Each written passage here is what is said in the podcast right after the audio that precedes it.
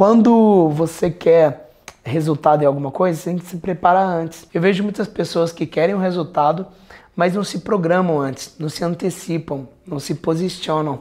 Então isso é muito importante. Eu tenho, eu faço uma lista. Eu falei isso outro dia. Sempre que eu tenho algum objetivo, eu faço uma lista do que eu sei e depois eu faço uma outra lista que é perguntando para pessoas que já chegaram naquele ponto. Olha como que é importante. Quando eu fui palestrar a primeira vez, eu acreditava que performar bem no palco, primeiro eu precisava me ganhar desinibição.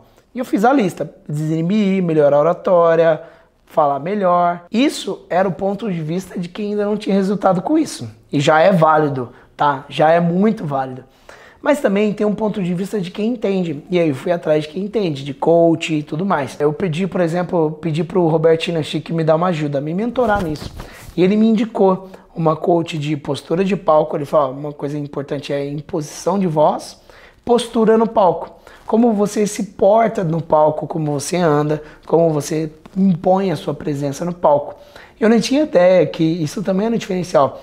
E aí eu conheci uma mulher em São Paulo que chama Vivi Keller, prepara as pessoas para o Ídolos lá, né, para o programa Ídolos. E ela me deu um coach disso também. Outro ponto que eu não tinha ideia Roberto me falou, é storytelling. E aí na época eu contratei a Priscila Sá para ser minha coach de storytelling também. E eu não sabia que o quanto que faz diferença a gente saber contar histórias no palco. Quando você vai contar uma história, tem uma sequência certa para se fazer.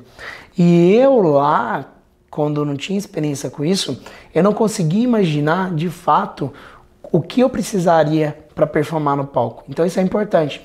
Eu faço uma lista, eu hoje eu estou cru nesse assunto, mas eu já tenho algumas ideias do que eu posso fazer. Eu escrevo, mas eu também procuro orientações com pessoas que já atingiram o resultado que eu quero. Você pode ver os maiores players do mercado, eles não escutam pessoas que têm menos resultados do que eles.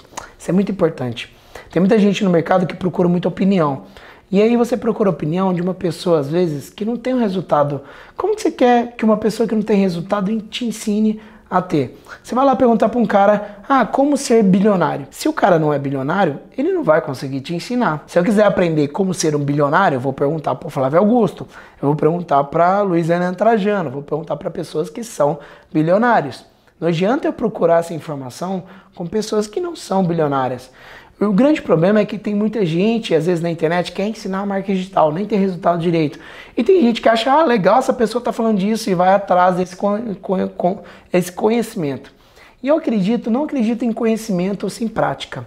E esse é um grande problema. Ontem eu estava até conversando com os meninos que me perguntaram de faculdade, se é bom fazer faculdade ou não. Eu acho que é necessário ter uma faculdade, ensino superior, é importante.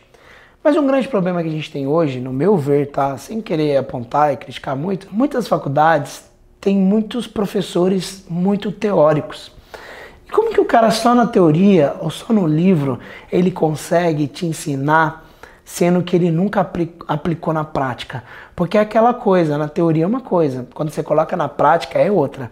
Você descobre muitas variáveis que você não tinha nem ideia. Então eu sempre procuro informações, sempre procuro aprendizado com pessoas que ensinam que fazem na prática, tá? E esse é um lema até da nossa empresa, é um princípio na nossa empresa, só ensinar o que a gente tem resultado.